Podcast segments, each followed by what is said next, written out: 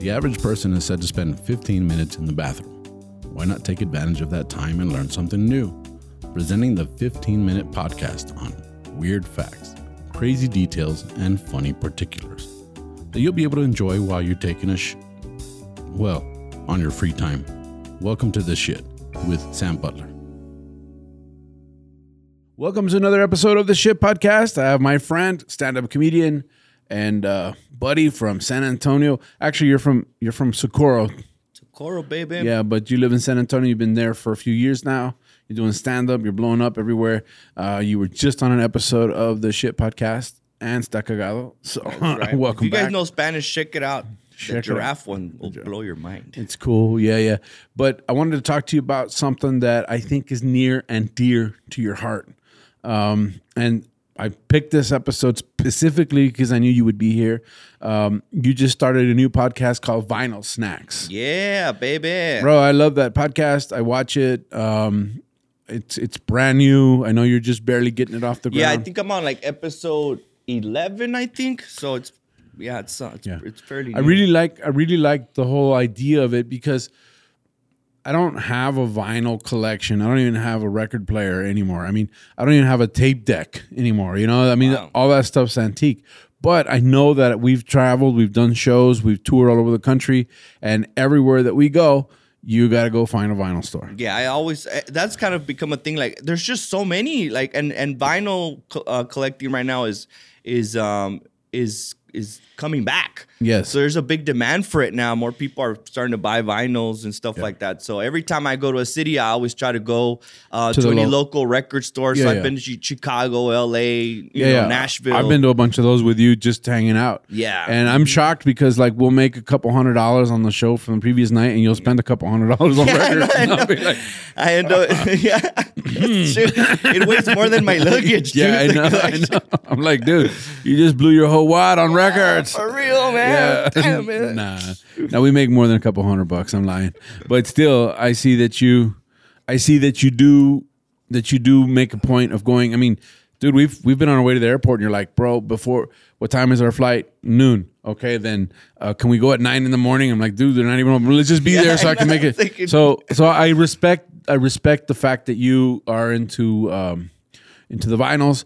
I think even I think you even got John Polar Bear back Yeah, back got my into it. I friend think John he was already a fan, but I think that that became something that we Yeah. we started doing as buddies. And Well, the cool thing about the uh, the cool thing about the re- uh, the podcast is that even if you don't have a vinyl, you can still watch it because I talk about different albums, and in the album I talk about certain songs. So even if you don't have an album, you can still look up the song that I recommend. So I always try to recommend a song that you could probably find on Amazon or uh, Apple Music or anything like that. Yeah. So even if you don't have a vinyl, so you, you could still check it out and find. And then and then not only that, I also talk about history of bands of and artists, artists, and yeah. uh, you know And you have so a, it's a just- huge comedy collection too, right? yeah i have a pretty good uh, So a vinyl good record chunk comedy. of- of- yeah, yeah. That's, that's awesome. As comedians, Yeah. that's awesome. Yeah. And uh, but did you know records come in different sizes? I'm yes, pretty sure if you're a vinyl head, you know yes they do that. Okay, they come in 12 inch, 10 inch, and 7 inch. yeah three yeah correct Do you know they come in different revolutions? Ooh, what's Right. that? What do you mean by that? uh, RPMs, Oh, okay. Yeah, yeah, yeah, yeah. which is revolutions per minute. Yeah, I think it's like 40. Uh, There's a 45, Yeah, and uh, then. And then the- there's a 78 RPM. Ah, yeah, that's 78. Yeah, and there's 300. I always wondered about that. I guess because the record, I mean, I, I just like collecting records. Mm-hmm. There's still so much that I'm learning from it. yes. So is there a reason why it has Yes. different speed because of the weight of the record? Or, Yes, actually, that's one of the things that I really wanted to talk about. Ah. Yeah, uh, what happens is they first of all the first records that came out were like seven inches. Ooh, just like me. Yeah, I, yeah, yeah. But I'm lying. but they had like s- they had like uh, here I have the the information here. Okay, so uh, why 33 and a third, which is the revolutions per minute on a standard 12 inch. Okay. Right. So Thomas Edison's first Big Trollas were hand cranked. Yeah. So the speed varied on how fast you cranked it, right? And how, I crank it pretty fast. yeah, you're like, yeah, you're like, we're the chipmunks. I see, yeah, you know. Well, but but when- didn't last very long. yeah, you cranked it fast, but it didn't last very Well, I long. know Edison Yeah. had a. It was different. It was before it turned into wax, right? It used Yeah. to have like a cylinder to it.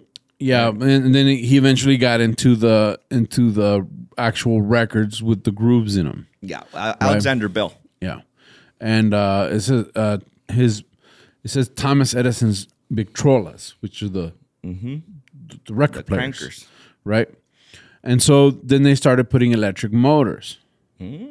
The problem is that the electric motors at that time had thirty six hundred RPMs. Dang. 3,600 RPMs, which they had to put a transmission on the motor. Dang you. Yeah. So what happens is you have a motor that's going as fast as it can.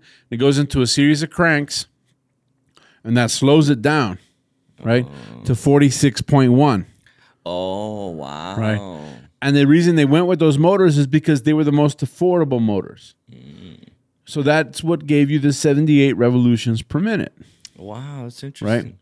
The problem is that only gave you about five minutes worth of music per side. Oh, I got on you. a record. And that's why the need to build a bigger record with a slower revolutions per minute. And that increased the time to 22 Oh. So minutes it of was able playing to Give time. you the options. Yeah. That's why that's for. Wow. Now the 45s are still used, which are 45 revolutions per minute, but those are usually used for singles, yeah, singles. Yeah. one song, Yeah. right? And they might have one song on the front, one song on the back, and those were very popular for jukeboxes. Mm, yeah. right? So in the 1920s, um, movies used to use records. So they would play them because of the were silent because they wouldn't talk. Yeah, yeah, because that's when they started coming They up would with put the speakers with the record. yeah. on? They came up with an idea of how to make sound into mu- into movies. So this is 1920s. You remember Charlie Chaplin was early 1900s.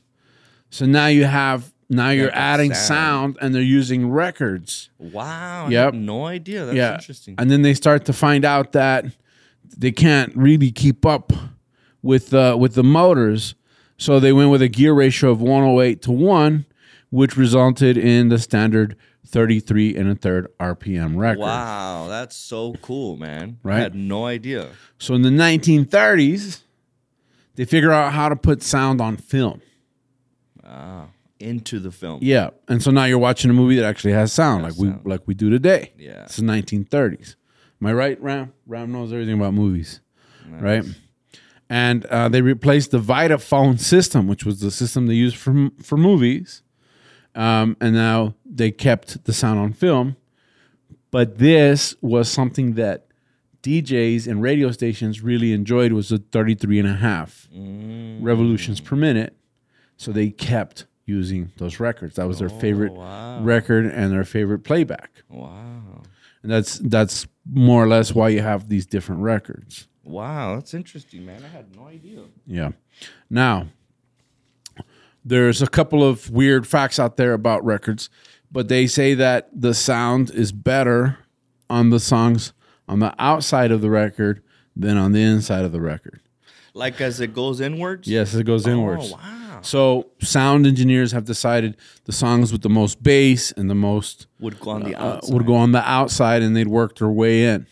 Wow. and it has to do with with the, stylus or the needle and how many how pronounced that turn is in the sound Oh, I got and you. that changes the quality of the sound so that so generally when you're listening to a record the better songs or the songs with the They're always on the edge. with- yeah and also they had to they had to engineer the grooves if the groove was too too wide that would change the sound and if the groove was too narrow the needle would skip yeah. so so when they decided on how to engineer the grooves correctly that's when you when you had what you call hi-fi or high fidelity What? yeah which which fidelity means loyalty which means the needle stays in the groove Yeah, yeah, exactly. right so that's that's the hi-fi sound Wow. and it and it took it took a long time to figure it out i mean it took engineers uh y- um the first the very first records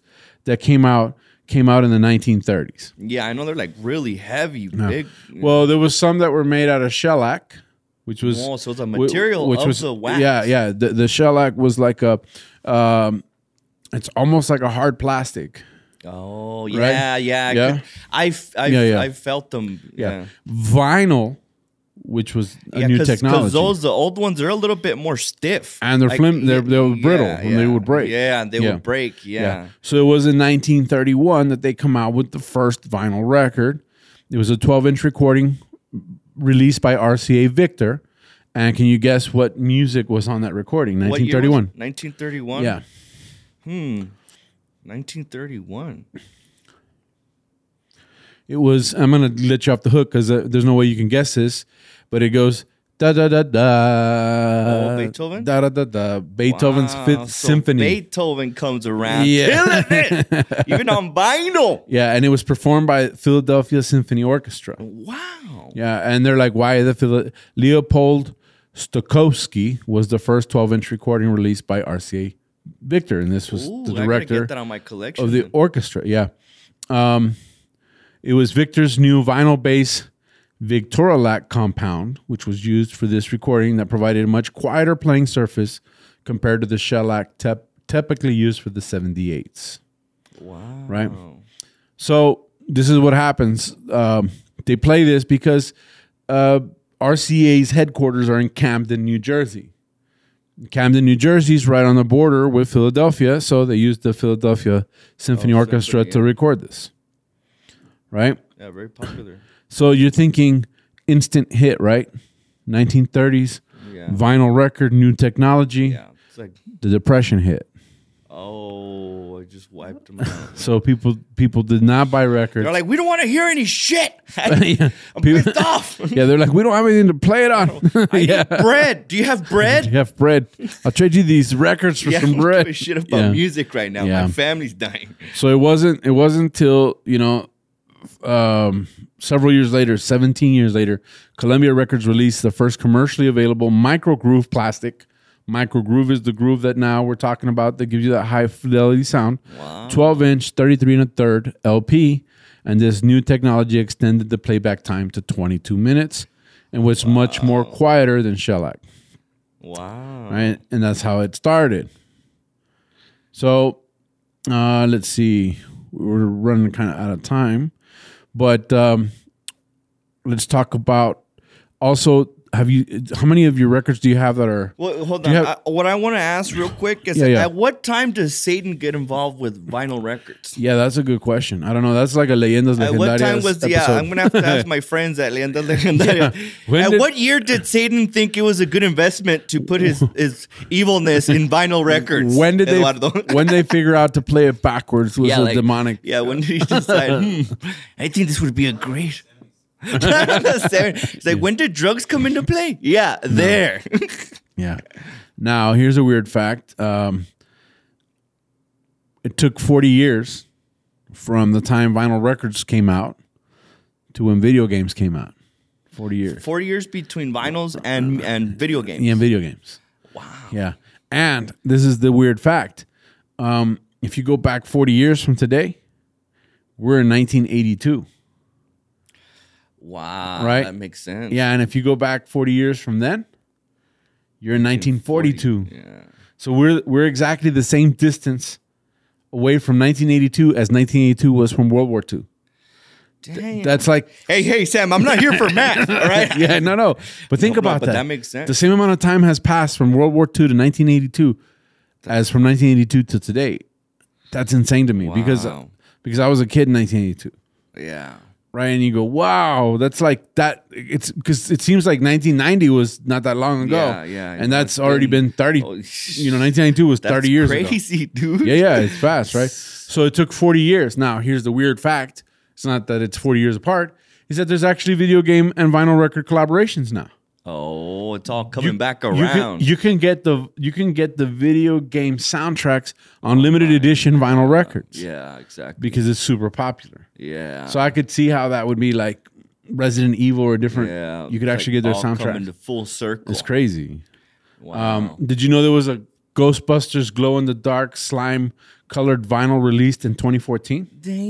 Damn, that sounds awesome. It does, right? That'd be sweet. I'm, that'd be a cool a yeah, Ghostbusters. glow in the dark record. Yeah. Ah, that sounds so awesome. Now, the people who bought it were not happy with the quality of the recordings. With the record skip, Yeah. And they're going like, do you want a better record? Don't buy a green Yeah, slimed mhm. Ghostbusters record. I've noticed. I've noticed that some records that I've purchased. I know I bought one by uh, by Tom Petty that they released uh, one called. Uh, Was it a- the was it clear? Wildflowers. Uh, all all all. It was um, wildflowers. They they they brought out a whole two vinyl record disc. Um, but whenever I buy a record that's like mixed in colors, I've noticed that it has issues playing. That is So I don't exactly know. that is one of the facts. The Wow. Mm-hmm. black, yeah, the black records play the best. If you get the the different colored ones, for whatever reason, it's either the grooves or the consistency of the material, usually the sound or the skip happens Yes, more often. I've had that issue. so that's interesting that you brought it up because that's actually one of the things that they say. The the the traditional black vinyl records are the best. Always, yeah, I've, Yeah. I've always had issues with that. How how many records do you think you have in your collection? Um, I'd say about over uh, probably over 150 records. Okay. The biggest collector, uh, do you know what his name is? Um, he he's a guy from the he's an older guy, right? Like from the 70s He- he's that from- he worked with a lot of musicians, and then they would send him records. No, no, this guy is actually a Brazilian businessman. His name's Oh. Roberto Alves Freitas, right? His collection was said to be 8 million records strong. Eight million, Eight million records. Yeah. Damn, I'm almost so close. Guys, I kinda- Yeah, yeah. So Wow. so he has a team. Where does he put him? How does his wife let him do that? he has a team of people that he's a billionaire. He Ah. has a team of people that go to all these different countries and they buy out entire record stores when they're going out of business.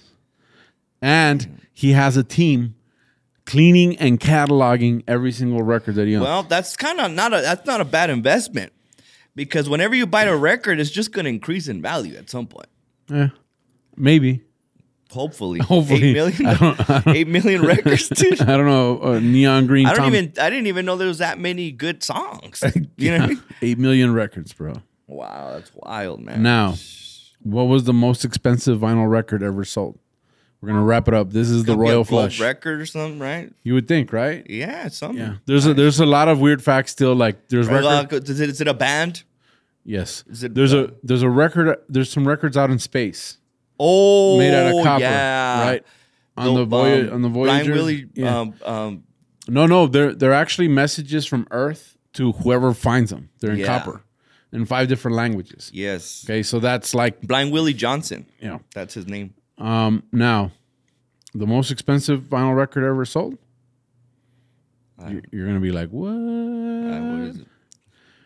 It's Wu Tang Clang's Oh, that's right. Once The- Upon a Time in Shaolin. Yeah, that's right. It was bought by that guy, Yeah. Sherlock. Sh- yeah, yeah. Shkreli, only right? one, only one copy was ever produced with a double LP.